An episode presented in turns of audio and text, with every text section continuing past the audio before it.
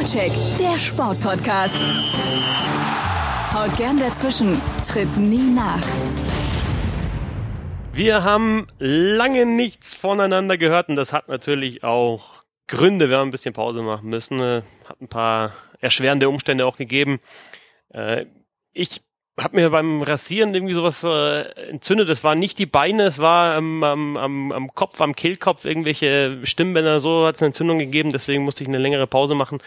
Ähm, und äh, der Konstantin war dann so äh, erzürnt darüber, dass äh, wir nicht podcasten können, dass er seine ganze Kraft in eine 80.000 Wörter Analyse, eine taktische Analyse äh, gesteckt hat. Äh, Arbeitstitel Marcel Schmelzer, Schicksalsjahre eines Fußballcoaches. Und ähm, Christopher war dann wieder so verärgert, dass nichts weiterging, dass er sein Laufshirt, sein durchgeschwitztes Wut im Brand in unsere Richtung gepfeffert hat. Das war äh, wirklich ekelhaft. Er hat sich dann danach entschuldigt und hat einfach gesagt, er gibt alles für diesen Podcast und ähm, in dem Fall hat er vielleicht überzogen und er ähm, nimmt das zurück. Wir haben das auch abgekauft und jetzt sind wir wieder da mit der Fußball-Bundesliga. Habe die Ehre. Hier ist der Vorcheck. Ich bin Christoph Fetzer. Schön, dass ihr dabei seid.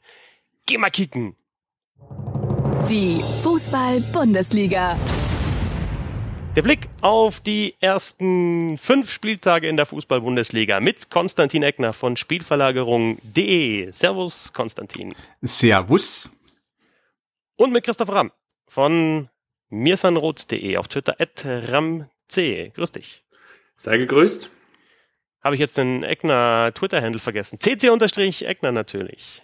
Konstantin cc-eckner, Christopher at ramc. Wir haben uns entschieden, dass wir in dieser Saison weiter über die Bundesliga sprechen. Regelmäßig, aber halt nicht mehr jede Woche, sondern ja, so alle fünf, sechs Spieltage, wie jetzt eben. Also die ersten fünf Spieltage sind rum und wir ziehen dann so ein Zwischenfazit, äh, widmen uns jetzt nicht unbedingt äh, genauen Spielen, sondern ja, sprechen eher so ein bisschen über die Lage der Liga, greifen uns einzelne Themen raus, schauen ein bisschen auf taktische Entwicklungen und so weiter und so fort. Ist das in eurem Sinne? Ja, so hatten wir es vereinbart und ich glaube, das wird sich am Ende des Tages auch bewähren. So schaut's aus. Dann ist doch gleich mal die erste Frage an dich, Konstantin. Was nimmst du denn von diesen ersten fünf Spieltagen mit in die nächsten Wochen? Äh, aus deiner Sicht die Lage der Fußball-Bundesliga? Ich nehme mit, dass schon ein Siebtel der Bundesliga gespielt ist. Mehr kann ich dazu nicht Sogar sagen. ein bisschen mehr. Sogar ein bisschen mehr. Ja, das stimmt. Äh, Gibt es irgendwas, was Nein, dich bis jetzt überrascht oder gibt es irgendwas, was dich äh, bis jetzt äh, auf dem falschen Fuß erwischt hat? In diesen ersten fünf Spieltagen, zum Beispiel die Tabelle mit Hannover 96 und Augsburg unter den ersten vier. Klar ist früh, aber sind zumindest mal gut gestartet. ja, ich habe auch beide äh, vor der Saison eher als Absteiger gesehen. Deshalb. Aber mal abwarten. Natürlich sammeln die jetzt wichtige Punkte für den Abstiegskampf. Denn ich sehe beide trotzdem am Ende der Saison eher da. Hannover weiß man nicht, vielleicht entwickelt sich dahin, dass sie einen Mittelfeldplatz erreichen. Aber natürlich sollte man sich nicht davon beeindrucken lassen, was äh, an den ersten Spieltagen da passiert. Ähm, ist natürlich gut für die, für die Mannschaften, die dann ähm, viele Punkte sammeln, vielleicht auch unerwartet Punkte sammeln. Im Fall von Hannover zum Beispiel das Sieg gegen Schalke, das war natürlich nicht unbedingt eingeplant. Äh, ansonsten die Top-Teams präsentieren sich eigentlich so, wie man es hätte erwarten können, dass ähm, Schalke eine ganz gute Rolle spielen kann. Äh, musste man eigentlich auch schon anhand der Vorbereitung und auch des Gesamtpakets ähm, erwarten. Und ähm, dass RB Leipzig womöglich kleinere Probleme hat, äh, ist jetzt auch nicht ganz so überraschend. Ähm, der Start für Borussia Dortmund läuft relativ geschmeidig, was sicherlich ähm, den einen oder anderen womöglich überraschen könnte, äh, weil man natürlich mit dem Abgang von Dembele und ähm, einem neuen Trainer an der Seitenlinie da vielleicht ähm, ein bisschen mehr, ja, ein paar Schlaglöcher hätte erwarten können, aber das ist nicht passiert und die Bayern, gut, die gewinnen Spiele und sind trotzdem in einer Krise. Ähm, das ist jetzt auch nicht so, dass es äh, komplett einen auf dem falschen Fuß erwischt. Deshalb ist das bei den Top-Teams weniger. Ähm, und ansonsten das Mittelfeld, das formiert sich erst über die nächsten zehn Spieltage hinweg. Da kann man erst wirklich zur, zur Winterpause dann eine richtige Analyse treffen, wer da jetzt wo steht. Ähm, dass es die eine oder andere Mannschaft, wie zum Beispiel Leverkusen, schwer haben wird. Ähm, das muss, das hat sich so abgezeichnet eigentlich schon äh, anhand der Abgänge und auch der Probleme, die da so im Moment vorherrschen. Ähm, da ist Leverkusen so ein Paradebeispiel, äh, Köln ein anderes. Und ähm, ja, deshalb Augsburg, Hannover, du hast die beiden angesprochen, sind wahrscheinlich dann, wenn überhaupt, die Überraschungen, die wirklich da überperformen eigentlich ähm, im Kontext dessen, was man hätte erwarten können. Mhm. Christopher, ähm, kannst du ein bisschen Mut machen, dass wir in dieser Saison wirklich mal einen Wettkampf um die Meisterschaft erleben werden, in dem die Bayern dann erst in der, am 30. oder 31. Spieltag die Meisterschaft klar machen oder wird's wieder ein Durchmarsch? Ich würde mich ja mal freuen, wenn es äh, tatsächlich ein bisschen länger ausgeglichen äh, wäre. Ich habe schon von einem Hörer unterstellt bekommen, dass ich äh, Borussia Dortmund-Fan bin. Bin ich überhaupt nicht. Ich, ich finde es bloß gut, wenn es noch eine zweite Mannschaft gibt in äh, einer Liga, die über 34 Spieltage äh, geht, die äh, realistische Chancen auf die Meisterschaft hat. Und, ja, deswegen würde ich mich freuen, wenn es zumindest mal so ein bisschen Spannung gibt. Du wahrscheinlich nicht, Christopher. Ja, das ist natürlich, ich bin ein bisschen befangen an der Stelle. Bin vielleicht jetzt nicht der allerbeste Ansprechpartner für diese Art der Frage. Nichtsdestotrotz glaube ich, dass wir das schon sehen können. Ich glaube, Konstantin hat es schon ein bisschen angeteasert. Dortmund ist überraschend gut in die Saison gestartet. Würde jetzt nicht sagen überragend. Sie haben natürlich den Vorteil vielleicht, dass die Auftaktpartien, die sie jetzt hatten, die ersten vier, fünf Spiele, es jetzt auch eher Mannschaften waren und, und wie die Reihenfolge auch jetzt war, dass es eher Dortmund in die Karten gespielt hat oder zumindestens ähm, jetzt keine Mannschaft dabei war, die auch Dortmund taktisch in dem Sinne so herausfordern konnte, dass es wirklich ähm, spannend war, ähm, beziehungsweise dass es wirklich herausfordernd in dem Sinne war, dass Dortmund gefordert war und dass Dortmund da vielleicht auch ein oder zwei oder drei Punkte hätte liegen lassen. Ähm, man hat schon in der Champions League gesehen, wo ungefähr die, die Hürden sind. Bin jetzt, ähm, oder es wird jetzt interessant zu sehen sein, wie sich das jetzt über die nächsten Wochen auch entwickelt. Zumal ja jetzt auch die Schlagzahl durch die ja, sogenannten englischen Wochen ja jetzt auch nochmal höher wird und ähm, die, die körperliche Belastung dann noch eine Rolle spielt und irgendwann, zumindest im, im Laufe der Hinrunde ja dann auch die Kadertiefe, wenn dann vielleicht mal der ein oder andere Spieler verletzt ausfällt oder aber auch umgekehrt, wenn ein oder andere Spieler wieder hinzukommen, die dann integriert werden müssen, die sich vielleicht gar nicht mehr so gut integrieren lassen, weil das taktische System aktuell vielleicht, ähm, so wie es jetzt aktuell definiert ist, ganz gut passt. Das ist jetzt nicht nur für Dortmund Argument, sondern das ist sicherlich dann auch für, für Bayern Argument, aber dann auch, auch andere Mannschaften, die sich zumindest Chancen ausrechnen, oben mitzuspielen.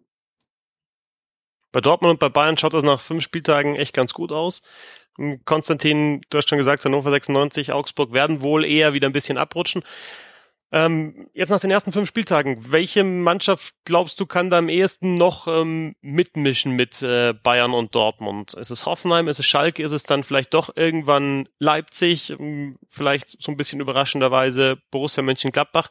Hast du da ein Team, von dem du in der Saison vielleicht auch mehr erwartest als in der Vorsaison? Also mein äh, Tipp vor der Saison war eigentlich, dass Schalke äh, um nicht um die Meisterschaft mitspielen kann, weil ich eigentlich keinen richtigen Kampf erwarte oder erwartet habe, aber dass äh, Schalke möglichst sogar Platz zwei oder Platz drei holt. Ähm, jetzt ist es natürlich kurz nach einer 0 zu 3 Niederlage in die Bayern vielleicht etwas merkwürdig, jetzt, äh, die Schalker da herauszuheben. Allerdings würde ich der Mannschaft trotzdem das Potenzial bescheinigen, ähm, da oben reinzustechen ein direktes Duell gegen die Bahn zu verlieren hilft da nicht, aber natürlich kann man auch im Meisterschaftsrennen mithalten, indem man eben viele andere Partien für sich entscheidet.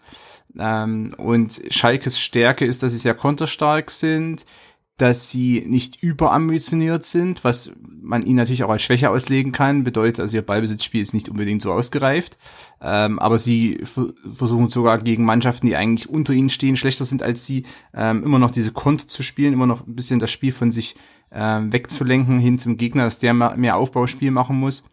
Deshalb ähm, sehe ich Schalke im Moment so als ähm, Dark Horse in der Bundesliga äh, ansonsten äh, Hoffenheim eher nicht, denn die Aus- oder die Abgänge konnten nicht so kompensiert werden und ich kann mir vorstellen, dass es eher dazu äh, übergeht, dass sie kleine Hänger haben werden, auch mit der äh, Belastung Europa League, die Schalke eben zum Beispiel nicht hat.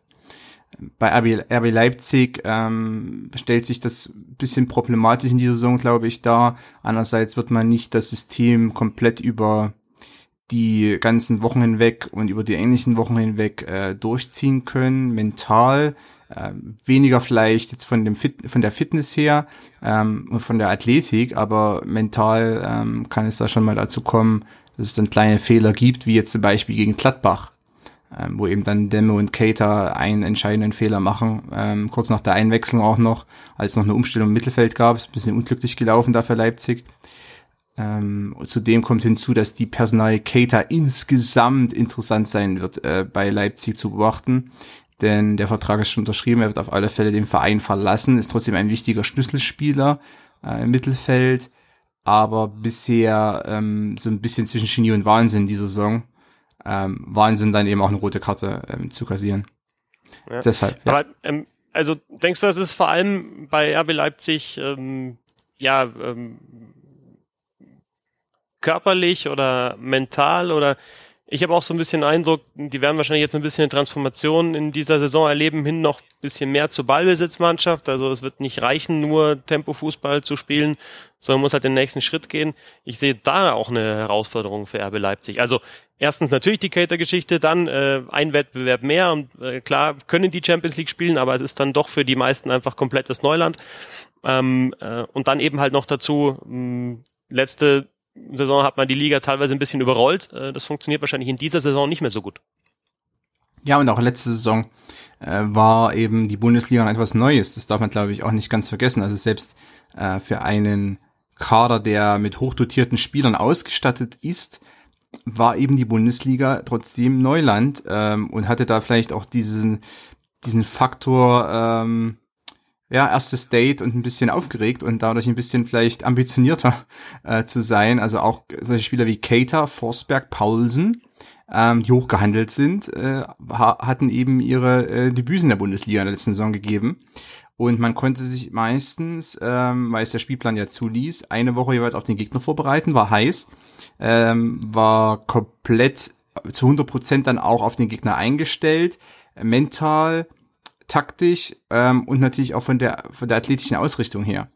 Das äh, ist jetzt vorbei. Einerseits ist die Bundesliga nicht, nicht mehr so dieses ganze Neuland für Leipzig und für die Spieler von Leipzig. Und zum anderen ähm, ist der Rhythmus ein anderer, wenn ich eben dann unter der Woche gegen Monaco spiele und dann am Wochenende wieder in der Bundesliga. Ähm, das äh, verändert natürlich dann auch so ein bisschen die Herangehensweise. Man hat weniger Zeit im Training sich darauf abzustimmen, wie man den Gegner bearbeitet, defensiv gerade auch für RB Leipzig entscheidend, also wie werden die Pressingfallen aufgestellt etc. pp. Das ist jetzt eben schwerlich möglich, weil man teilweise dann noch äh, Auswärtsfahrten hat, dann äh, noch reisen muss. Da steht man eben nicht auf dem Trainingsplatz und kann irgendwas einstudieren. Äh, und ist vielleicht auch nicht das ganz so ja, geistig dann dabei. Ja, sorry. Hm? Ja, ähm, da würde ich vielleicht nochmal einen Punkt unterschreiben an der Stelle. Leipzig hat auch letztes Jahr enorm davon profitiert. Ähm, ich weiß gar nicht, wo ich es aufgeschnappt habe. Ähm, aber Hasenhüttel hat ziemlich oft ähm, in der letzten Saison im Endeffekt zwei Mannschaften gebildet, nämlich die vermeintlich erste Elf, die dann im Endeffekt auch gespielt hat, und die, die zweite Elf, die im Endeffekt die Taktik des Gegners kopiert hat.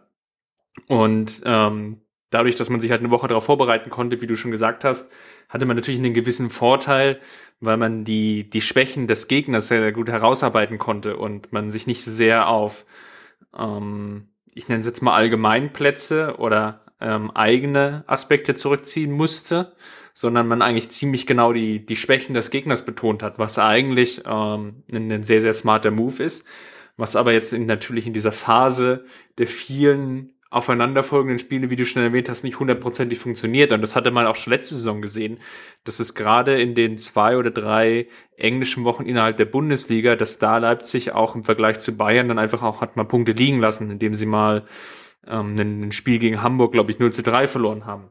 Und ähm, das ist auf jeden Fall ein Punkt, der, der glaube ich, nicht außer Acht gelassen werden muss. Und wie Christoph schon gesagt hat, da muss auf jeden Fall in gewisser Weise ein Transformationsprozess stattfinden damit sie auch Spiele anders gestalten können oder effektiver gestalten können, ohne sich vielleicht auch der eigenen Stärken zu sehr zu berauben. Ich fand es jetzt ähm, wir haben ja gesagt, wir gehen nicht zu sehr auf einzelne Spiele ein, aber gerade, ihr habt ja auch schon, oder Konstantin, du hast ja Bayern Schalke auch schon mal kurz rausgegriffen. Ich fand es interessant, dass äh, jetzt bei dem Gladbach-Spiel gegen Leipzig zum Beispiel ich den Eindruck hatte, ähm, die Herangehensweise von Hacking war tatsächlich, ey, lass die mal die erste Halbzeit ein bisschen Power machen, wir ziehen uns zurück. In der zweiten Halbzeit ist dann Gladbach mutiger geworden. Ähm, dann haben sich bei Leipzig da auch Fehler eingeschlichen und auf einmal kann man da wirklich Erfolg haben gegen RB Leipzig. Ähm, ich glaube, dass das tatsächlich für so Mittelfeldmannschaften oder vorderes Mittelfeld wie Borussia Mönchengladbach auch ein, äh, eine Herangehensweise in dieser Saison gegen, Schall, äh, gegen Leipzig sein wird, dass man eben erstmal langsam macht, die sich so ein bisschen austoben lässt und dann halt äh, ja in der zweiten Halbzeit dann mal schaut, was geht. Ich fand das bei Gladbach eher überraschend, dass sie so passiv waren in der ersten Halbzeit, aber sie haben dann eigentlich ja ganz gut reingekommen in dieses Spiel. Und was ich aber auch interessant finde, Christopher, und da können wir vielleicht nochmal kurz den Bogen auch zu den Bayern nochmal schlagen, ähm, dieses Tempo, das RB Leipzig hat, ähm, das wäre ja was, wo man die Bayern angreifen könnte. Denn auch das hat, finde ich, das Spiel Schalke äh, gegen Bayern ge äh, gezeigt. Wenn man am Boden äh, mit Tempo kommt auf die Viererkette, die ja momentan auch äh, zumindest auf Außen nicht ganz optimal besetzt ist, auf der Linksaußenposition, mit äh, Rafinha für äh, Alaba beziehungsweise Bernat, die beide versetzt, äh, verletzt sind. Wenn man die mit, mit Tempo angreift, dann sind die Bayern da ähm, verwundbar. Also die, dieses Tempo müssten sich die Mannschaften, die die Bayern auch im direkten Duell schlagen wollen, sicherlich irgendwo auch ähm, weiterhin gönnen. Ja, ja, würde ich erstmal so weit zustimmen. Das Problem ist, glaube ich, gar nicht so sehr ähm, die, die Viererkette an der Stelle, sondern das ist einfach noch die fehlende Abstimmung, die so ein bisschen vorhanden ist.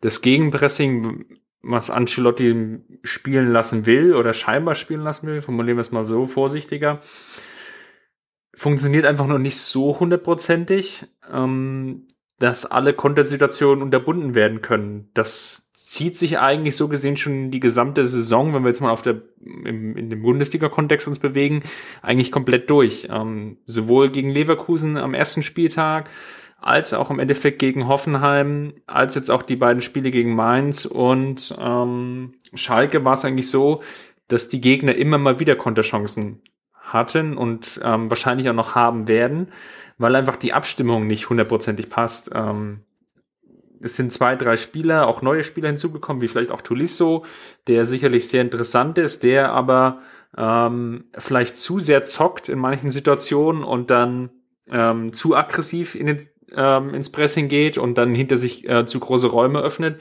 Gleichzeitig aber auch ähm, gibt Szenen, also es ist eine ganz, ganz unterschiedliche Art in dem Sinne, ähm, wo die ganze Mannschaft im Endeffekt zu spät ins Pressing geht und ähm, der Gegner das relativ leicht umspielen kann und wie du dann schon gesagt hast, dann sich enorme Räume öffnen, weil die Viererkette auch eher zu tief steht und ähm, nicht hundertprozentig involviert ist in diesem äh, in, den gesamten Pressingablauf. Das sind sicherlich Mechanismen, da muss Ancelotti noch arbeiten. Ich denke mal, oder ich habe die Vermutung, dass der Fokus in den letzten zwei, drei Wochen eher darauf lag, ähm, die Offensive wieder ins Laufen zu kriegen, weil die sehr, sehr statisch war, gerade in den, den ersten zwei, drei Spielen.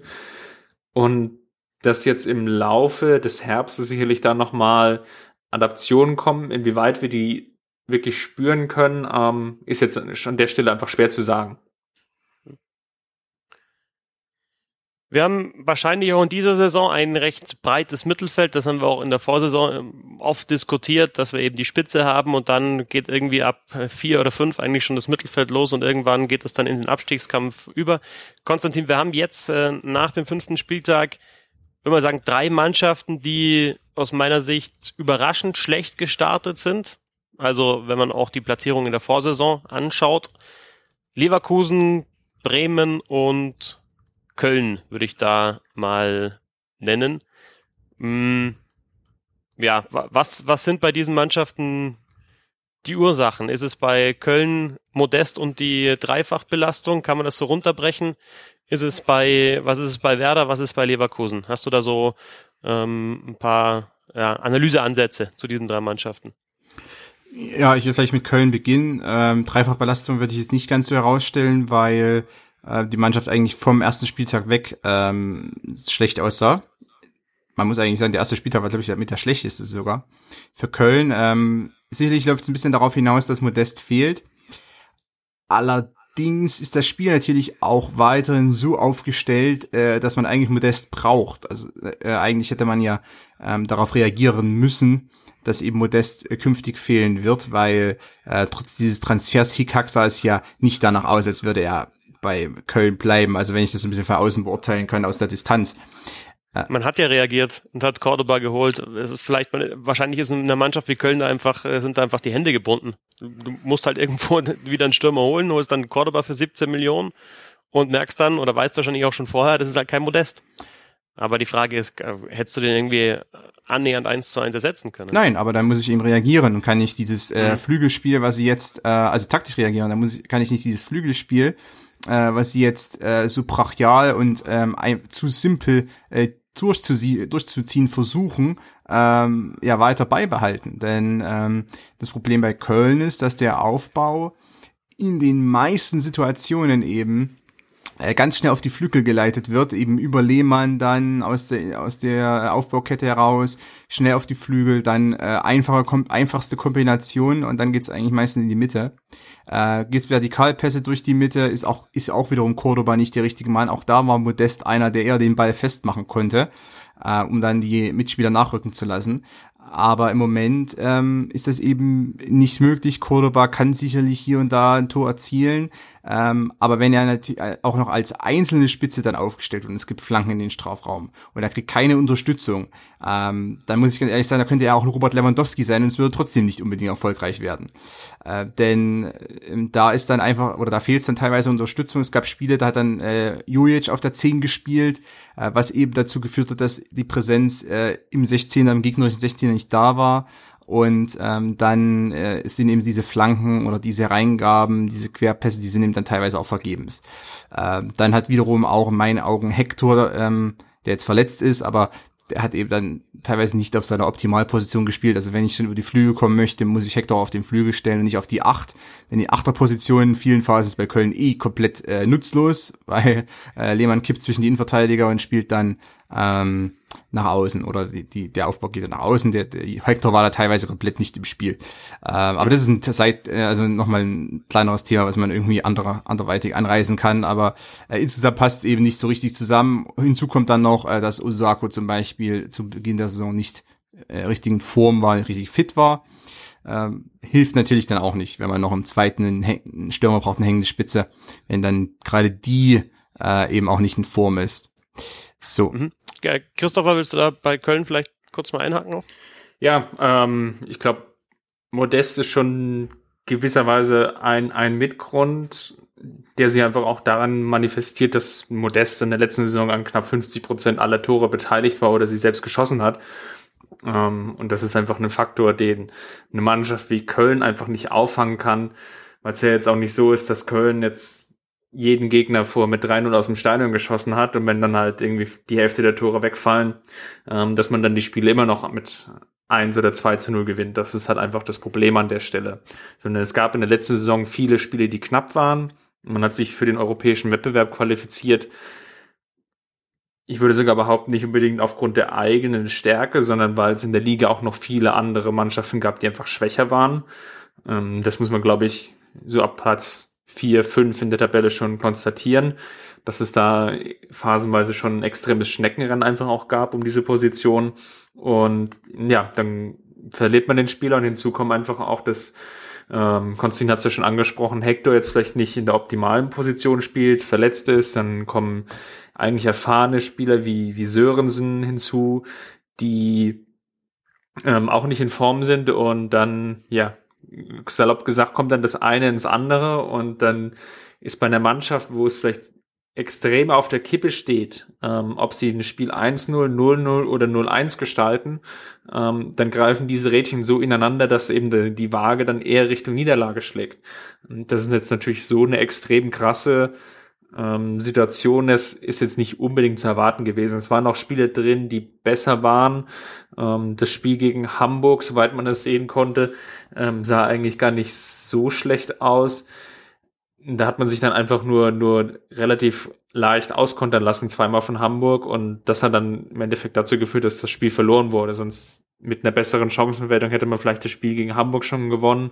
Dann wäre das Selbstvertrauen auch vielleicht wiederum ein anderes gewesen und hätte die Saison vielleicht auch einen ganz anderen Drive schon bekommen. Jetzt ist man da wirklich in dieser Negativspirale drin, wo es natürlich sehr, sehr schwierig wird, sich dann wieder raus zu befreien. Um ja auch wieder diese positive Energie zu haben, in dieses Spiel reinzugehen. Man hat das bei den Partie jetzt gegen Frankfurt gesehen, dass da schon eine extreme Verunsicherung da waren und dass auch viele einfache Sachen auch nicht mehr so hundertprozentig funktioniert haben und das ist natürlich jetzt auch schwer rauszukommen nach, nach fünf, sechs Niederlagen in Folge. Konstantin, dann auch zu den anderen beiden Teams, die ich angesprochen habe. Du kannst mir natürlich auch widersprechen und ähm, andere Mannschaften nennen, aber ich würde sagen, bei Freiburg Mainz ähm, hätte man es erwarten können, dass die Probleme bekommen. Wolfsburg ist da jetzt momentan noch ähm, eher hinten mit dabei, aber das war in den letzten Jahren nicht anders. Ähm, und Leverkusen, klar, war in der Vorsaison eine Mittelfeldmannschaft, aber auch da haben wir ja schon immer gesagt, ähm, ja, da, da muss doch eigentlich Ambition Richtung Europa sein, wenn nicht sogar Champions League mit diesem Kader. Und jetzt sind sie halt wieder äh, im hinteren Drittel. Also Bremen und Leverkusen wären noch die beiden anderen Mannschaften gewesen, die ich da rausgegriffen hätte.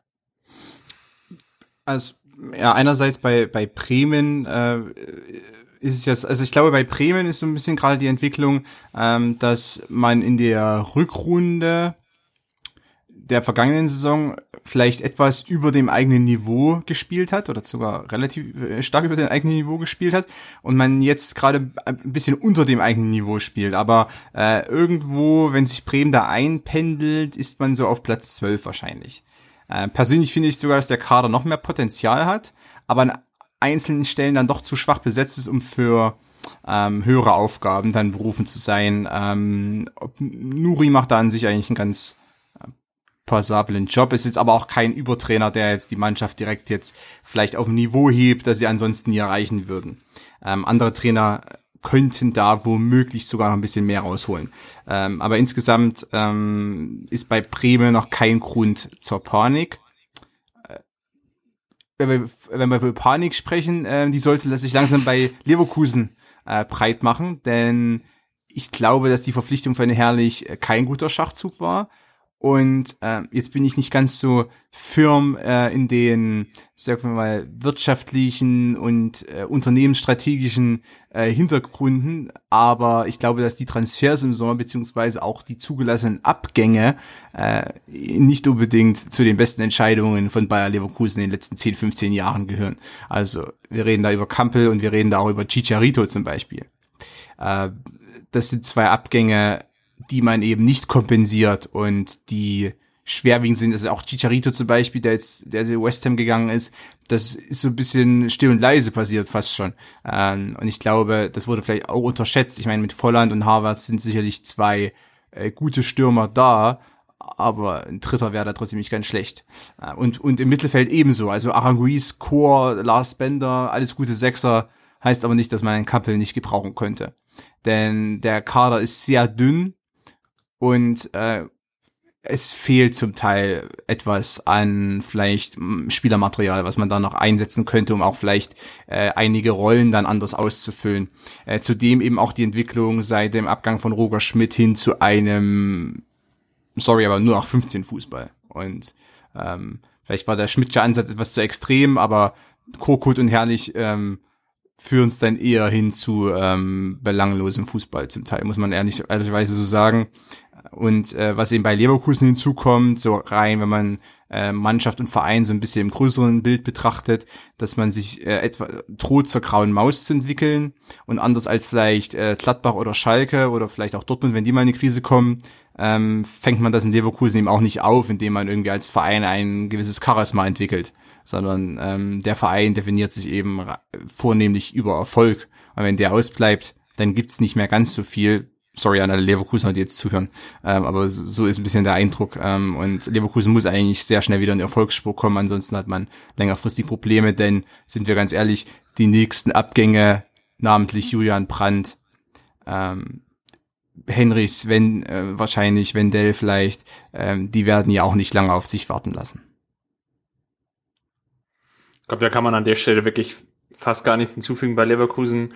Ähm, bei Bremen würde ich vielleicht noch ergänzen, dass ich eigentlich in dem Punkt enttäuscht bin, wie es Nuri aktuell nicht schafft oder wie Nuri vielleicht den Fokus zu sehr auf die Defensive gelegt hat, was sicherlich richtig war nach den vergangenen Jahren, als sie teilweise 60, 70 Gegentore hatten in einer Saison, dass da aber aktuell vielleicht zu viel Kontrollfokus in dem Spiel drin ist von, von Bremen, der eigentlich dazu führt, dass man sich selbst sehr, sehr wenig Chancen herausspielen kann.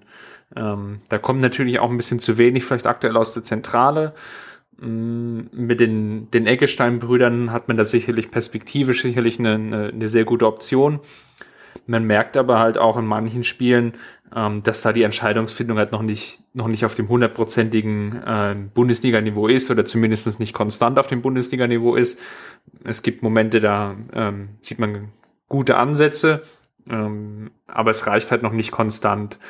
Und man ist halt vielleicht auch ein Stück weit zu sehr abhängig von, von Max Kruse, was natürlich ein Stück weit normal ist, weil es jetzt einfach auch der teuerste Transfer ist, den, den Bremen getätigt hat und weil da vielleicht auch so ein bisschen die, die Alternative im Sturm fehlt. Jetzt ist Kruse verletzt und wird wahrscheinlich noch ein Stück weit ausfallen. Ähm, das könnte zumindestens bis zum, bis zum Ende der Hinrunde sich noch zum Problem entwickeln, weil man es einfach nicht schafft, sich einerseits selbst Chancen zu erspielen und die wenigen Chancen, die man dann hat, ähm, zu verwerten. Das klingt eigentlich ähm, sehr, sehr atypisch Werder, zumindest wenn man so die letzten äh, fünf bis zehn Jahre noch in Erinnerung hat. Also in der Tabelle Dortmund und Bayern München vorneweg. Der Pokalsieger vor dem Meister, beide vier Siege, die Bayern schon einmal verloren gegen Hoffenheim, äh, Borussia Dortmund noch ohne Niederlage. Ähm, es gibt drei Mannschaften, die ohne Sieg sind. Freiburg, Bremen und Köln hinten drin. Und ähm, damit wir uns nicht vorwerfen lassen müssen, wir hätten nicht über alle Mannschaften gesprochen, machen wir jetzt das schöne Spielchen ein Team, ein Gedanke. Wir gehen die Tabelle durch und ihr sagt mir zu jedem Team wirklich einen Gedanken, einen kurzen Gedanken. Und ihr kriegt nicht den Merkel-Bonus. Also ihr dürft jetzt nicht, ich, hab, ich sage jetzt nicht, ihr dürft mit Ja oder Nein antworten und ihr dürft dann eine lange Antwort geben, wie Angela Merkel im TV-Duell, sondern es ist tatsächlich ein Gedanke, kann von mir aus auch äh, humoristisch sein oder eine taktische Analyse, egal, ähm, wichtig ist, kurz und prägnant, also äh, schulzig sozusagen. Ähm, wer, wer will mit, wer wollen, wollen wir tauschen? Willst du ähm, Christopher Dortmund machen und äh, Konstantin macht die Beine? Ich glaube, das wäre ganz witzig. Wir fangen von oben in der Tabelle an und äh, Christopher, du fängst mit Borussia Dortmund an. Jetzt hast du mich mit deiner Einleitung so dermaßen aus dem Tritt gebracht, dass ich eigentlich gar nicht weiß, was ich äh, sagen soll. Ähm, ja, ich finde, Dortmund ähm, läuft aktuell ziemlich gut vorneweg. Ähm, ich bin überrascht, dass sie trotz des aggressiven Fußballs, den sie spielen, ähm, bisher noch ohne Gegentor dastehen. Das bin ich gespannt, wie lange das halt noch, noch anhalten kann. Und bin oder würde mich, also mich würde es an der Stelle mal interessieren, wenn Dortmund mal ein Spiel hat, wo sie vielleicht in Rückstand geraten, um einfach nur zu sehen, welche Anpassung dann äh, Bosch vornimmt an der Stelle. Mhm. Konstantin, Bayern München auf zwei. Ein, eine Mannschaft, ein Gedanke war das jetzt, oder? Also, das ist jetzt eine Mannschaft, ein Gedanke. Sorry, weil, weil Christoph ja schon, äh, Christoph hat schon einige mehr Gedanken, aber egal. Ähm, okay, fra frag nochmal bitte. Das, gro das, große, Duell, das, das große Ganze. Frag, ist kein Duell. Bitte, bitte nochmal, bitte nochmal mich fragen, dann, dann, ich bin jetzt da, ich bin da. Bayern München. Nagelsmann. Nächste Mannschaft, bitte. Christopher, TSG Hoffenheim. Nagelsmann. Ähm, interessant, dass sie trotz der Abgänge, die ja schon angesprochen wurden, noch ein relativ konstant oben mitspielen können und die taktischen Adaptionen weitestgehend aufgehen. Süle und äh, Rudi nicht so schlecht momentan äh, bei den Bayern. Äh, Konstantin, Hannover 96, Aufsteiger auf 4. Interessantes Defensivsystem, Hashtag Anton Schaffel. Äh, Christopher? Auf 5, FC Augsburg? Überraschende Punktesammlung in den letzten Wochen, die ähm, sich jetzt auch mit dem Sieg gegen Leipzig bezahlt gemacht haben und ähm, ja, sie stehen relativ stabil, was mich ehrlich gesagt überrascht. Wenn wir Daniel Bayer hier mit in der Runde hätten, dann hätte er wahrscheinlich gesagt zum FC Augsburg, ein Gedanke, haha, Fünfter, ihr Wichser! Auf 6, Schalke 04, Konstantin. Äh, die Ruhe vor der Katastrophe. Sprich, Sieben, Borussia. sorry, Ja. sprich, Schalke hat wird's immer wieder schaffen, irgendwas äh, hinzubekommen, dass sie am Ende doch abschmieren. Sorry. Ja, bis jetzt läuft aber, bis jetzt läuft's ganz gut. Das ist die Ruhe vor der Katastrophe. Ja, genau. Sieben, Borussia Mönchengladbach. Christopher. relativ belanglos, was ich bisher von ihm gesehen habe. Gefühlt steckt da mehr Potenzial drin und irgendwie schafft es Hacking nicht ganz, das rauszukitzeln. Acht, Hertha BSC. Konstantin. Das ist mein Kommentar zu Hertha WSC gewesen. Okay, gut. Neun, RB Leipzig. Christopher. Ähm, bisschen enttäuschend, bisschen wirklich enttäuschend. Ähm, aber ich glaube, die, die Punkte, woran es liegt, haben wir schon angesprochen. Mal gucken, wie es die nächsten Wochen weitergeht. Ich habe noch was zu RB Leipzig. Äh, enttäuschend, aber die Dose ist halt voll. Ja, vielleicht ist die Dose auch schon halb leer. Du warst enttäuscht jetzt, äh, Konstantin, dass du nicht zu Leipzig durftest, oder? Ja. Ziehst deinen Joker und misch dich mit Ich habe äh, meinen Publikumsjoker gezogen und mich selber als Bei dir. Publikum eingewechselt. Äh, Es sei dir, es sei dir gegönnt. Äh, Zehn Eintracht Frankfurt. Konstantin. Der Prince is back. Ansonsten Mittelmaß. Und Cloud Gacinovic ein Tor. Ich finde, das war so eine typische Prince-Aktion.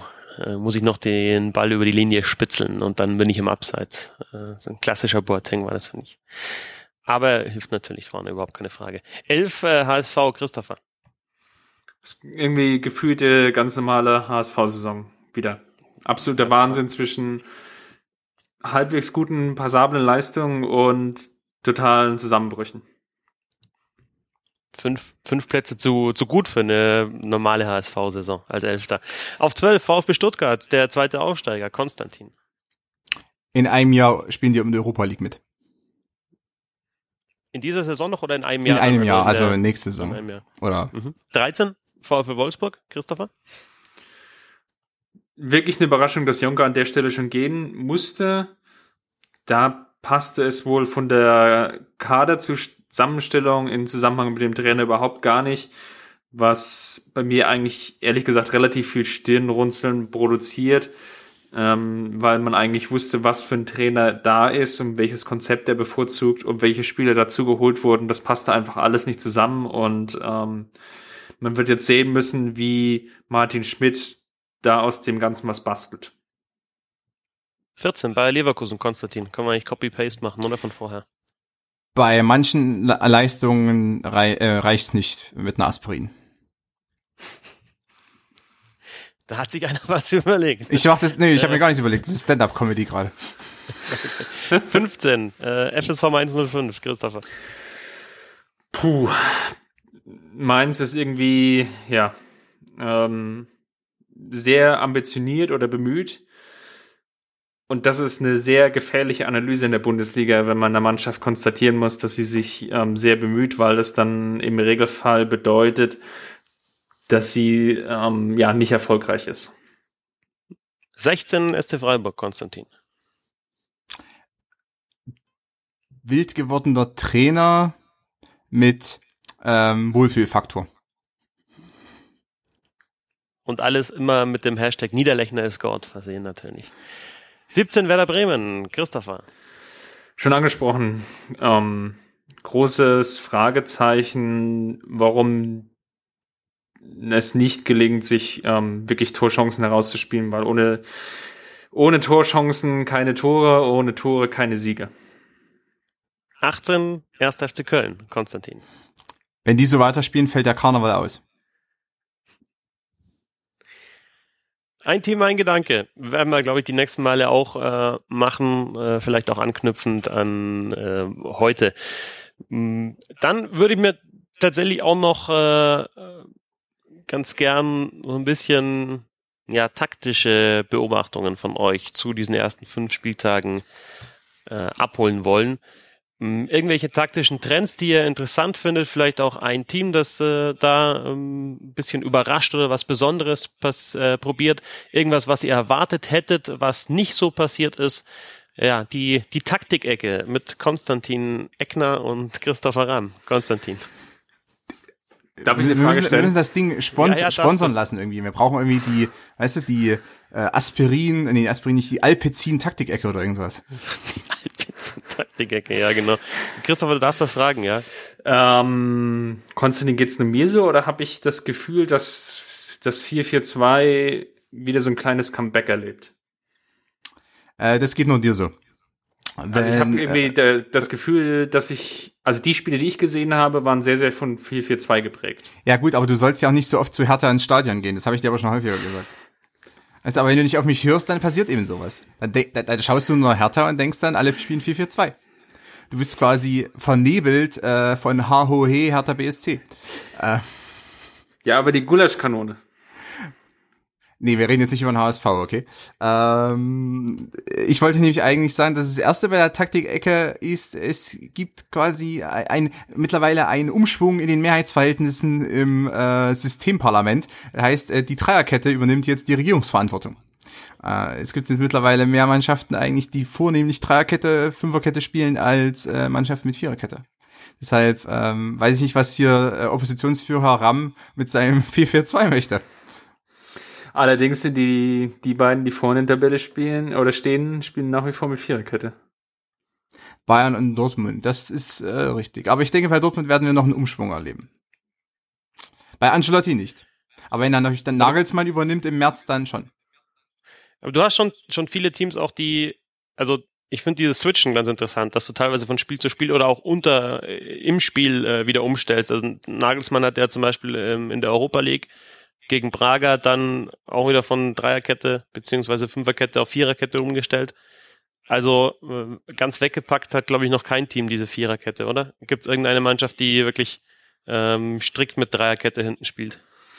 Schalke würde ich vielleicht am Ja, ehesten Schalke. sogar Ja, noch sagen. okay. Also Ja. Schalke hat auch den ganzen Kader darauf ausgerichtet, dass man Ja. äh, in dem System spielt. Äh, man, man stellt ja auch, also so einer wie Stamboli zum Beispiel, der, der wird da richtig jetzt ein bisschen umgeschult zum Teil als zum Halbverteidiger. Ähm, also das wurde schon mehr oder weniger dann so in die Richtung gepresst und andere Spieler entwickeln sich da zu guten Wingbacks im Moment. Äh, es ist auch so, wenn man sich vielleicht, äh, um nochmal auf das Thema Bayern und Dortmund zurückzukommen, äh, eine andere Mannschaft, die auch nahezu prinzipiell, nahezu prinzipiell, äh, mit Viererkette spielt, ist RB Leipzig. Heißt so die drei Top-Teams, wenn man das so möchte in der Bundesliga, äh, spielen mit Viererkette, bedeutet aber auch, dass es da gewisse Systeme gibt, die sehr ähm, rigide durchgezogen werden, äh, wo es weniger Experimentierfreudigkeit womöglich gibt. Das ist bei den drei Teams wirklich auch der Fall. Ähm, denn Angelotti äh, bastelt wenig, äh, Bosch ist niederländisches 4-3-3 und Hasenhüttl äh, lässt 4-2-2-2 spielen und ähm, das eigentlich fast immer. Ähm, aber andererseits eben Vereine wie Gladbach, wie Schalke oder auch vielleicht sogar die experimentierfreudigeren, also Stuttgart, äh, Wolfsburg zum Teil, wobei das weniger Experimentierfreude war, mehr Verzweiflung wahrscheinlich, ähm, die sind dann vielleicht ein bisschen freier in ihrem Handeln und können dann auch äh, da mehr rumprobieren. Das ist jetzt aber eine steile These so ein bisschen, aber ich kann mir gut vorstellen, dass die Top-Teams äh, eher sagen, wir haben dieses eine System oder wir haben dieses eins, ein, eineinhalb Systeme da und wir bleiben dabei und machen jetzt nicht irgendwas ganz Verrücktes, weil ähm, was die Teams eben sich nicht leisten können, ist mal komplett daneben zu greifen und dann irgendwie 3-0 gegen Hamburg unter die Räder zu kommen. Das äh, ist eben dann bei denen nicht unbedingt auf dem Plan. Und äh, bei anderen Teams ähm, sehe ich eben eher, also Eintracht Frankfurt ist auch so eine Mannschaft. Also wenn die mal ein Spiel abschenken oder ein Spiel äh, verlieren, weil vielleicht da irgendwas ausprobiert wird, dann ist das noch kein Weltuntergang. Aber RB, Bayern, Dortmund, da sieht es ein bisschen anders aus. um auf das 4-4-2 nochmal zurückzukommen, ich, ich finde halt dann, dass teilweise auch 4-2-3-1 und 4-4-2 verschwimmen, weil du immer öfter auf der zentralen Position in der offensiven Dreierkette halt einen Spieler hast, äh, der halt kein Zehner ist, sondern eher so wie Müller jetzt zum Beispiel gegen Schalke. Also da kannst du natürlich sagen, das ist auf dem Papier ein 4-2-3-1, aber Müller ist halt dann doch oft neben Lewandowski vorne drin. Ähm, ja, und dann ist halt die Frage, wo ziehst du die Grenze zwischen 4-2-3-1 und 4-4-2 oder verschwimmt das da in dem Fall oder äh, sehe ich das falsch? 4-2-3-1 hat, war ja Mitte der 2000er eine Weiterentwicklung aus dem 4-4-2 heraus. Ähm, also es ist ja quasi eine organische Entwicklung gewesen, dass äh, man, weil dieses Loch im Zentrum bestand, man dann angefangen hat, eben mehr auf 4-2-3-1 zu setzen, weil 4-2-3-1 eine sehr symmetrische Raumbesetzung bietet, die wiederum dann in den letzten Jahren ja hinterfragt wurde, weil die symmetrische Raumbesetzung natürlich auch bedeutet, dass es sehr vorhersehbare Pass- und Bewegungsmuster gibt. Ähm, die, eigentlich ist es eher so, dass äh, ich persönlich finde eben, dass die bessere Entwicklung oder die bessere Transformation eines 4-2-3-1 nicht hin zum 4-4-2, also die Rücktransformation nicht hin zum 4-4-2 geht, sondern hin zu das, zu dem, was ähm, auch zum Beispiel die Bayern ja häufiger spielen. Das heißt, ähm, ich setze zum Beispiel Rames auf die Zehnerposition, auch Müller äh, hat das ja äh, zum Teil so gespielt jetzt zuletzt. Ähm, gegen Köln war das am Wochenende hat, nee, gegen Mainz hat ähm, gegen Mainz, ja. Sorry, ja, ja. Mhm. Ähm, und gegen Anderlecht, wobei das Anderlecht-Spiel ja, ähm, okay. nochmal ein anderes Genau. Hatte. Ähm, ich verwechsel irgendwie zuletzt immer Mainz und Köln, warum auch immer. Ähm, jedenfalls, äh, da ist Müller auch häufig zum Flügel gezogen, hat ein bisschen rochiert mit Robben bedeutet, also die gute Weiterentwicklung von 4-2-3-1 bedeutet, äh, dass ich zum Beispiel einen Zehner mehr zum Flügel stelle und dann eine Überladung schaffe und daraus sich dann mehr ergibt. Ähm, dieses einfach von reinstoßen gibt's natürlich auch. Äh, typisches Beispiel, so ein Pärchen wäre jetzt Cordoba und Osako, mal bei Köln zu bleiben. Osako kommt halt so von der verkappten 10,5er Position und äh, sticht dann eben vorn mit rein, ähm, gibt aber ein bisschen mehr Verbindung als vielleicht und hat aber mehr Durchschlagskraft offensiv als jetzt vielleicht so ein klassischer Zehner. Äh, also vielleicht noch, ja, ja, vielleicht noch Ergänzung zu, zu Bayern ist natürlich auch, dass, dass Kimmich jetzt durch seine extrem offensive Rolle auch eine gewisse Asymmetrie noch mit reinbringt. Zumindest war das so in den Absolut. letzten ein, zwei Spielen zu sehen. Dass es nicht mehr so eine wirklich ganz starre Viererkette war, sondern dass sich eine leichte Dreierketten-Tendenz gebildet hat, auch wenn das Ancelotti vielleicht an der Stelle niemals zugeben würde. Nee, das äh, kann Angelotti dann natürlich nicht zugeben, dass er da das, äh, auf, auf Viererkette umstellt, auf Dreierkette umstellt. Nein, Spaß beiseite. Er hat natürlich auch damit zu tun, dass Rafinha ähm, Genau. Also Rafinha ist aktuell so ein bisschen in Name auf der Aufstellungsliste, aber auch nicht so viel mehr. Genau, er, er, er ist halt einfach dazu da, ähm, größtenteils abzusichern. Ähm, und dadurch verschiebt sich aktuell, da ist das Spiel nicht mehr, ja, nicht zu gleichen Teilen ungefähr ausgelegt auf, auf die beiden Flügel, sondern es verschiebt sich aktuell leicht nach rechts und dadurch entsteht halt so eine Asymmetrie, die dann auch ähm, sich in der Positionierung auch wieder ein bisschen widerspiegelt, in dem Kimmich höher steht und sich dann diese Viererkette vielleicht nicht ganz so statisch aufstellt und dieses U des Todes, ähm, dieses Passmuster, was du ja relativ häufig in einem ähm, 4-4-2, 4-3-3-System oftmals mit dich äh, mitbringst, ähm, dass das dadurch so ein bisschen aufgelöst wird. Also die zwei Punkte, äh, Viererkette, Dreierkette, äh, werden wir vielleicht auch in den nächsten Wochen ein bisschen beobachten.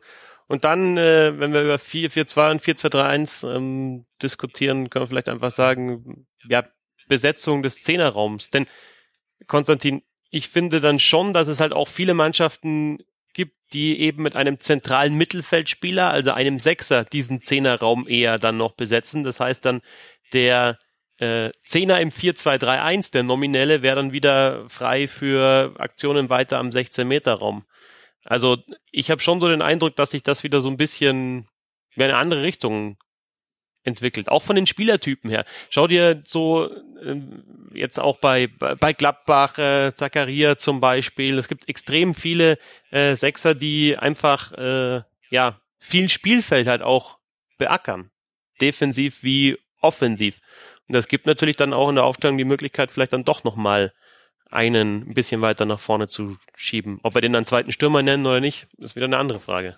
Ja, sicherlich, aber der, dieser Spielertyp des Box-to-Box-Players ist ja jetzt äh, keine neue Entwicklung. Also das ähm, ist vielleicht eher das Problem gewesen, dass man, ähm, wenn man jetzt so einen Spieler haben möchte, dass es da nicht ganz so viele gibt, beziehungsweise dass äh, so ein Spielertyp äh, muss dann das auch, oder so ein Spieler muss dann das auch wirklich gut ausfüllen können. Das kann zum Beispiel ein Leon Goretzka, das kann ein Christoph Kramer, Zacharias sicherlich auch einer. Ähm, Castro wäre vielleicht mal einer gewesen. Die Zeiten sind ein bisschen vorbei. Dahut ist eher einer, der das vielleicht kann. Bei Bayern äh, Tuliso langfristig. Ähm, und ja, die eine oder andere Mannschaft, äh, Delaney zum Beispiel wäre das. Also solche Spieler gibt's ja schon. Und ähm, wenn denen die Freiheit gegeben wird, dann können die auch das äh, dann durchziehen eigentlich, äh, wenn sie es auch von der Fitness her durchhalten. Ähm, ist nie für einen Trainer schlecht, wenn man eine Doppelsechs hat, dass es da so einen gibt, der vielleicht ein bisschen mehr äh, auf den Spielrhythmus einwirkt, über das Passspiel und einer, der mehr auf den Spielrhythmus einwirkt, über sein Laufspiel. Äh, wenn man, also es ist auch da eine Entwicklung hin, weniger, was es vielleicht vor einiger Zeit noch gab mit diesen ähm, Sit and Go, also einer einer tief, einer hoch, äh, weißt du, dieses klassische England-Ding war, äh, was ja auch immer dieser Witz war, wenn Gerrard und, und Lampard zusammen in der Nationalmannschaft gespielt haben, weil die immer das parallel gemacht haben.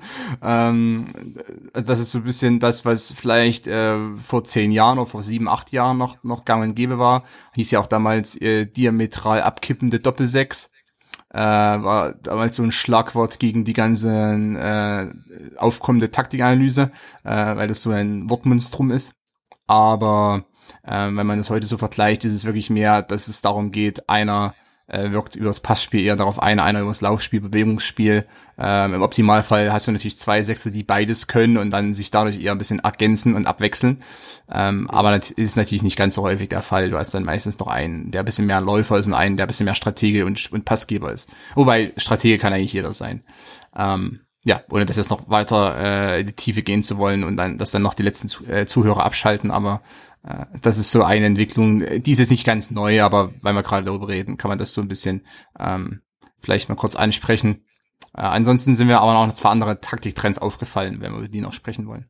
Ja, gerne. Okay. Zum ersten ähm, gibt es doch mehr Ambitionen mittlerweile von Teams, auch im Ballbesitzspiel einiges auszurichten. Ähm, das äh, fällt auf, weil ähm, sich doch auch, äh, sagen wir mal, die Ballbesitzverhältnisse in vielen Spielen dann abwechseln. Bedeutet also eine Mannschaft wie Hannover, die findet sich vielleicht in dem einen Spiel eher im, im Kontern wieder, was natürlich der mehr, Mannschaft mehr liegt, äh, muss dann aber auch gegen den HSV zum Beispiel dann viel über Ballbesitz kommen und wird zwangsläufig dazu gezwungen, auch das Ballbesitzspiel weiterzuentwickeln. Und es gibt aber auch die Tendenz dazu, dass Mannschaften, die vielleicht ähm, nicht ganz so stark sind im Ballbesitzspiel, im Spielaufbau, aber trotzdem gewisse Ambitionen jetzt mittlerweile ausstrahlen, da sich zu verbessern und das auch dann im Spiel einzubringen. Also Eintracht Frankfurt manchmal, ähm, auch Gladbach oder solche Teams, selbst Schalke versucht ähm, nicht unbedingt immer mit Erfolg, aber es gibt natürlich schon auch ähm, so ein bisschen diese,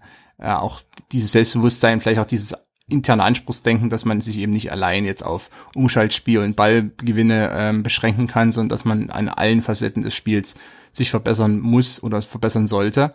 Ähm, das ist jetzt kein direkter Taktiktrend, aber mehr so eine größere Entwicklung der Liga. Bedeutet natürlich nicht, dass jetzt wir 18 Mannschaften haben oder selbst 15 äh, Mannschaften, die jetzt irgendwie gutes Ballbesitzspiel praktizieren, aber immerhin gibt es die Entwicklung im äh, Denken ähm, und zum anderen ähm, ist es auch so, und das ist ganz spannend ist, aber für die, die wirklich dann ganz genau hinschauen, ähm, ist es so eine, eine Entwicklung bei einigen Teams, ähm, und da sind in meinen Augen immer Nagelsmann und Tedesco aktuell Vorreiter, ähm, sprich ähm, so eine weiträumige Diagonalität im, im Offensivspiel, ähm, wo man wirklich auch das Angriffsspiel mehr in Diagonalen denkt als in vertikalen, horizontalen, ähm, was vielleicht für viele Zuschauer jetzt gar nicht so interessant ist oder vielleicht nicht so zu erkennen ist, aber ähm, das ist ja etwas, was sich in den letzten Jahren auch nochmal im Denken entwickelt hat, bedeutet, also ich kann, wenn ich diagonal spiele, einfacher durch Linien durchkommen, als wenn ich im Vertikal spiele.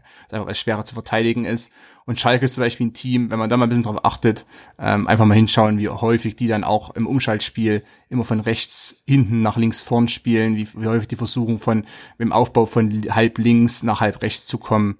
Ähm, man versucht eben ganz selten nur gerade durchzukommen. Und ähm, die beiden Jungtrainer zum Beispiel sind da jetzt so ein bisschen äh, Vorreiter. Ähm, und dann gibt's natürlich auch wieder das Anti-Diagonalspiel. Äh, Wir haben gerade vorhin über Köln gesprochen. Die machen eben genau das Gegenteil und versuchen dann häufig über die Flügel ganz äh, schnurstracks und geradlinig nach vorn zu kommen. Ist eben im häufig, häufig einfacher zu verteidigen für äh, Abwehrketten, die sich dann verschieben und da Räume schließen können. Ähm, Diagonalspiel, da kann ich einen rausziehen, dann hinter den kommen über einen Diagonalpass. Das ist ein bisschen einfacher. Ähm, teilweise auch simple Geometrie um ganz ehrlich zu sein. Christopher, von dir noch Gedanken dazu? Nee, ich glaube, Konstantin hat es an der Stelle ähm, ganz gut rausgearbeitet. Ich bin wirklich gespannt, inwieweit sich das jetzt auch auf die ähm, Tabelle dann im Endeffekt auswirken wird. Wir sind halt noch relativ ähm, sehr, sehr früh dran an dem Spieltag und ähm, es wird sicherlich, glaube ich, noch einige interessante Matches geben, Ähm, ich denke da zum Beispiel auch an Hoffenheim gegen Dortmund, da bin ich auch sehr darauf gespannt, ähm, wie die beiden Mannschaften taktisch aufeinander reagieren werden.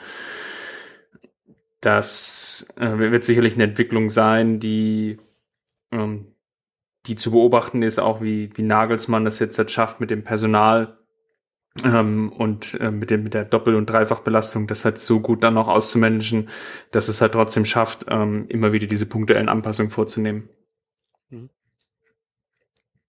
Ich hätte noch eines, was vielleicht nicht unbedingt äh, reine Taktik ist, aber ich frage mich schon seit längerer Zeit, warum nicht öfter Trickspielzüge bei Standardsituationen angewandt werden. Das wäre mal so, ein, so eine kleine Revolution, glaube ich, nochmal. Ich bin ja auch beim American Football so ein äh, großer Fan von irgendwelchen äh, Fake Punts oder sonst was, irgendwelchen Trickspielzügen. Und ähm, das ist alles, also gerade bei Ecken, ich meine, die werden immer reingedroschen in den 16 Meter Raum, ähm, erster Pfosten oder zweiter Pfosten, das ist so ungefähr die die ähm, ähm, die Variierung da in der Beziehung und äh, manchmal wissen, glaube ich, die, die die Ecken schießen, gar nicht, ob sie jetzt wirklich auf den ersten oder auf den zweiten Pfosten das Ding treten. Aber irgendwie sagen wir so, sich so zwei, drei Spielzüge überlegen bei Freistößen oder bei Ecken, das fand ich mal ganz interessant und ich glaube auch eine Chance für kleinere Mannschaften, da mal so ein paar Punkte zu klauen. Also, dass das äh, Dortmund und Bayern vielleicht nicht trainieren, ähm, verstehe ich, aber irgendwie so die, äh, keine Ahnung, aber Mainz, Freiburgs, Kölns dieser Liga, äh, könnten da doch davon profitieren. Hin und wieder sieht man das ja auch wirklich mal. Das ist jetzt nicht. Ja, aber das ist so ganz vereinzelt. Ganz also ich vereinzelt. erinnere mich an das Spiel Schalke Frankfurt letztes Jahr, als Frankfurt durch so eine ähm, taktische Variante ja ähm, Meier frei geblockt hat und Meier dann das Tor geschossen hat aus so einem ähm, seitlichen Freistoß, wo jeder mit einer Flanke gerechnet hat. Das sind sicherlich, mhm. aber es ist halt auch die, die Frage, wo du dann den Trainingsfokus legen willst. Willst du jetzt eine taktische Variante einstudieren, die ja vielleicht nur bei ganz bestimmten Spielsituationen eintritt, zum Beispiel Ecke, zum Beispiel Freistoß und wie viel Zeit willst du im Endeffekt darauf verwenden, dass du eine Variante hast, die vielleicht in ein von zehn Fällen oder lass es vielleicht auch ein von fünf Fällen sind ja trotzdem nur 20 Prozent ähm, erfolgsversprechend ist. Zumal du sie ja vielleicht auch nur ein, wenn du überhaupt zweimal ausführen kannst, ähm, weil sich dann sonst der Gegner darauf eingestellt hat. Mhm. Und was ich auch noch, was, was ich auffällig finde bei der Spielweise, äh, was oft passiert und was immer öfter passiert, dass ähm, wenn über Außen gespielt wird, ähm, der Ball nicht durch den 5-Meter-Raum vorne durchgezogen wird, durchgespielt wird, sondern in den Rücken der Abwehr gespielt wird. Also jetzt in den ersten Spielen oft aufgefallen, dass irgendwie drei Verteidiger oder vier Verteidiger halt dann Richtung Torlinie laufen und der Pass von außen ähm, kommt dann eben irgendwie so Richtung Elfmeterpunkt. Ähm, das ist, glaube ich, schon auch was, was, ähm, was den guten Spielern einfach von den Trainern auch aktiv nochmal eingebläut wird, dass sie so spielen sollen, weil es, glaube ich, einfacher ist, eben da am Elfmeterpunkt dann einen frei zu spielen, der sich halt dann auch geschickt fallen lässt und eben den Ball dann auch aufnehmen kann, als durch den 5-Meter-Raum, der halt komplett zu ist, weil da halt alle Verteidiger hinlaufen und der Torwart auch noch da ist. Wir haben ja auch noch das äh, Kapitel Videobeweis, aber ich würde jetzt fast sagen, wir warten da noch ein bisschen ab, wie sich die nächsten Spiele entwickeln. Bis jetzt ist das noch ganz, ganz neu und irgendwie auch sehr emotional äh, behaftet. Hab's heute beim Live-Kommentar äh, Köln-Frankfurt wieder mitbekommen. Ist ehrlich gesagt auch schwer, wenn du zum Beispiel, wie ich jetzt da 90 Minuten Radioreportage machst, ähm, dann das alles immer so einzuordnen und ähm, äh, deinen Videobeweis auch noch zu äh, berücksichtigen. Ähm, ich glaube, wir machen das einfach beim nächsten Mal. Hm, habt ihr habt ihr ein Team bis jetzt? Ähm, habt ihr eure Spieler äh, auf den verschiedenen Positionen, die euch ähm, positiv aufgefallen sind? Oder sollen wir das auch erst dann nach dem 10., 11. Spieltag machen? Oder hat sich da bei euch schon was rauskristallisiert? Kann man ähm, Spieler nennen, die besonders auffällig waren? Ich glaube, auffällig sind aktuell wirklich die, die üblichen Verdächtigen. Das kann man, glaube ich, schon zusammen ähm, ja, feststellen. Am, am ehesten, der vielleicht so, so einen kleinen Breakout hat, ist vielleicht Marc Uth aus Hoffenheim. Der auch äh, eher so ein Spätstarter ist, ne? Das ist, finde ich, sehr interessant.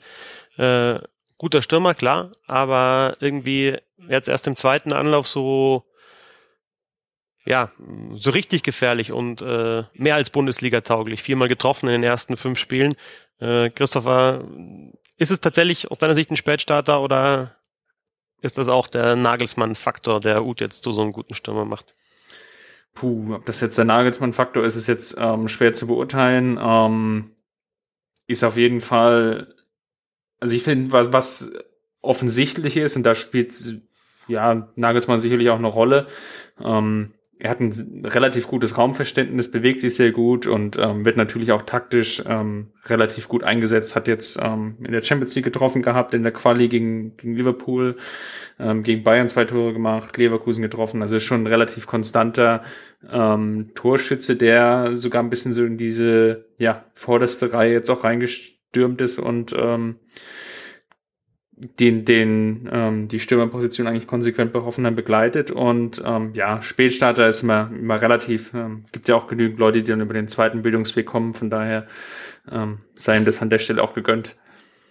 Und ist ja auch ganz, ist ja, ist ja auch ganz schön, auch mal zu sehen, dass es halt nicht so diese ähm, prototypische Karriere gibt, ähm, ja, die sich ja mittlerweile eingeschliffen hat, dass du irgendwie mit ähm, 14 bis 16 ähm, zu einem der größeren Club wanderst oder gehst und von da aus dann irgendwie ähm, die Jugendmannschaften durchläufst und dann versuchst in die erste Mannschaft zu kommen, sondern ähm, das dann halt auch über die ähm, ja, kleinere Ligen, wie zum Beispiel jetzt bei ihm ähm, die niederländische, ja, dann irgendwie zum Erfolg kommt.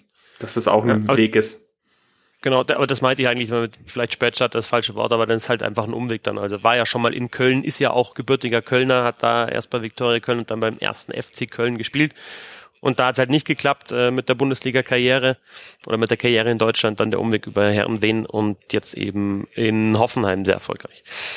Konstantin, äh, auch von dir vielleicht noch einen, den du rausheben möchtest nach den ersten fünf Spieltagen? Ja, äh, vor allem, weil es bei seinem Verein selber eher nicht so gut läuft. Ignacio Camacho. Mhm. Der äh, sehr gute Leistung zeigt als Zentralverteidiger in der Dreierkette bei Wolfsburg als Sechser. Und der, wenn wir jetzt mal auf eine alte Kategorie zurückgreifen, der für mich so ein bisschen der Unsung Hero der ersten fünf Spieltage war, weil natürlich alles überschattet wird vom, ja, von Wolfsburg. Ähm, wir wissen ja, diese Defensive durcheinander.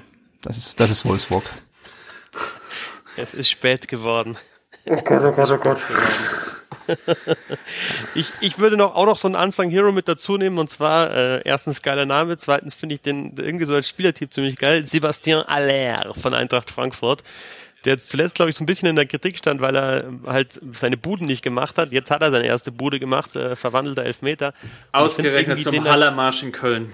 Ah ja, ja, da muss der Ram auch noch sein Wortspiel raus. Aber sich über mich aufregen, ne? Es ist, also, Aber ich finde irgendwie cool, wie der, also ähm, ja, wie der halt äh, mit dem Rücken zum Tor spielt und da mit seinem kräftigen Körper die Bälle abschirmt und auch schön ablegt. Das ist irgendwie was, was was so ein bisschen Lost Art ist, finde ich. Ähm, ein, ein Stürmer, der äh, wirklich auch die richtigen Entscheidungen trifft, wann er ablegt und wann er äh, wann er selber abschließt. Klar gibt's in der Liga, also Lewandowski ist das beste Beispiel, der weiß das auch, aber halt so bei weniger bekannte Spieler und bei kleineren Mannschaften, mh, mm, bei weniger erfolgreichen Mannschaften, äh, als es die Bayern sind.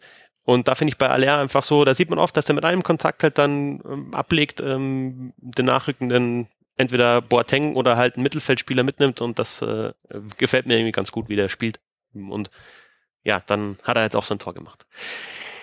Das war schon fast ähm, der Vorcheck mit ähm, den Kollegen Eckner und Ram ähm, wieder vereint hier im Vorcheck. Hat mich sehr gefreut. Ähm, möglicherweise dauert es wieder ein paar Wochen, bis wir uns treffen, aber ähm, so würde mir das gefallen, wenn wir tatsächlich so ein bisschen äh, ja aufs große Ganze blicken und vielleicht dann auch hinten raus noch ein Wortspiel, das man sich zurechtgelegt hat, noch herauspfeifen kann.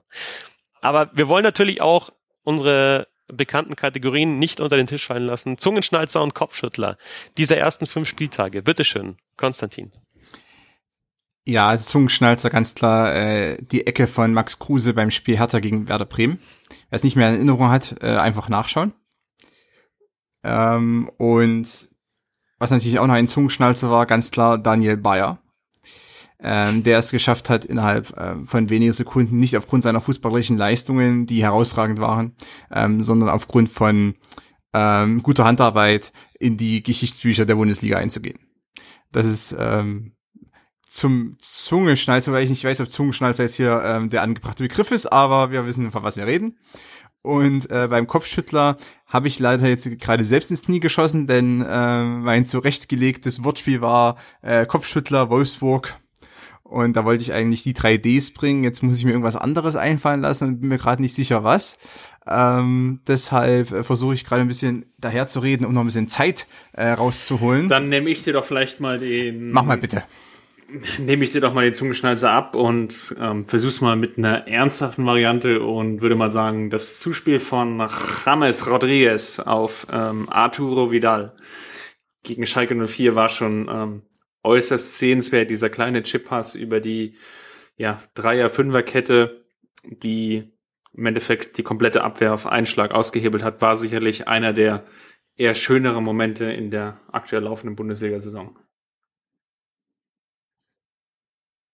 Cool. Ich danke euch für euren äh, Kopfschüttler und äh, für euren Zungenschnalzer. Das war vor, vor allem Kopfschüttler, vor allem Kopfschüttler ja, hatten wir jetzt hier. Hm? Kopfschüttler hatten wir total viele. Ja, hatten wir jetzt sehr viel gehabt. Ja, das war Qualitätsarbeit von uns beiden.